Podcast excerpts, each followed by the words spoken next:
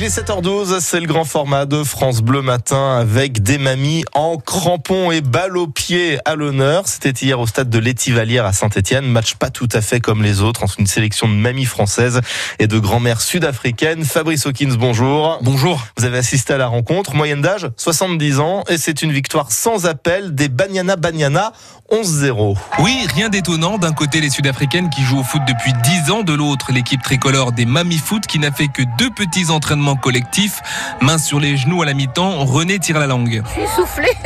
À 78 ans, elle est un peu dépassée par la vitesse des Sud-Africaines. Oh, le court tellement vite. Nous, on n'a pas l'habitude de courir euh, comme ça. On n'a pas beaucoup d'entraînement. Elles s'entraînent depuis des années. Donc, euh, au niveau du cardio, elles ont beaucoup plus de ressources que nous. Malgré des règles aménagées, remplacement à volonté, tacle interdit et terrain réduit, Marlène aussi est fatiguée. Elle a joué les 20 minutes de la première période. On a mal un petit peu de partout parce qu'on a des rhumatismes, mais quand on est derrière le ballon, on sent plus rien. On n'a plus mal nulle part. On a juste envie que le ballon avance et puis c'est tout. Les Sud-Africaines sont très contentes. Pour Suzanne, c'est une revanche parce que chez les professionnels, c'est toujours la France qui gagne.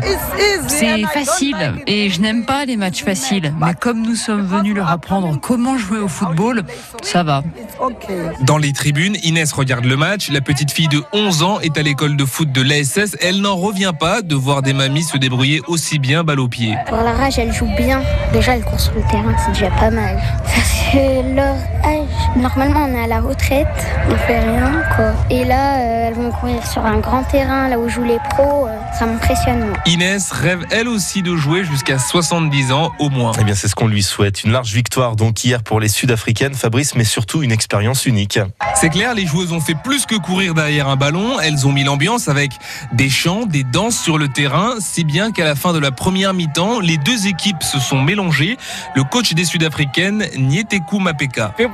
Les joueuses sont heureuses. Vous savez, quand vous êtes ensemble, avec le sourire, vous ne pouvez pas être malheureux. On est réunis malgré nos différences et on gagne tout. Le monde gagne. Des joueuses heureuses, mais des parcours différents. À 84 ans, Francine est la doyenne de la rencontre. J'ai fait ça pour accompagner une copine, pour euh, aussi tenter l'aventure. Ben, c'est peut-être pas très raisonnable de ma part. J'ai deux prothèses de hanche. Alors bon, d'ailleurs, mes fils m'ont longuement sermonné. Vous êtes complètement folle de faire ça à ton âge. Aimée, elle, espère que cette expérience va se renouveler. Je pense que ça va surtout suivre, puisqu'on est des précurseurs. Donc je pense que derrière nous, ça va continuer. quoi. C'est génial. On n'aurait jamais pensé un jour qu'on aurait pu euh, dire allez, on va monter une équipe de foot de seniors. Quoi. Monter une équipe et se faire des amis, les Bayana Bayana ont promis d'inviter les Françaises en Afrique. Là-bas, elles continueront à chanter leur nouvel hymne, le Yélé Yélé. Ah, il y avait de l'ambiance hein, à l'Étivalière, ce reportage grand format, les photos, les vidéos à retrouver sur notre site internet francebleu.fr.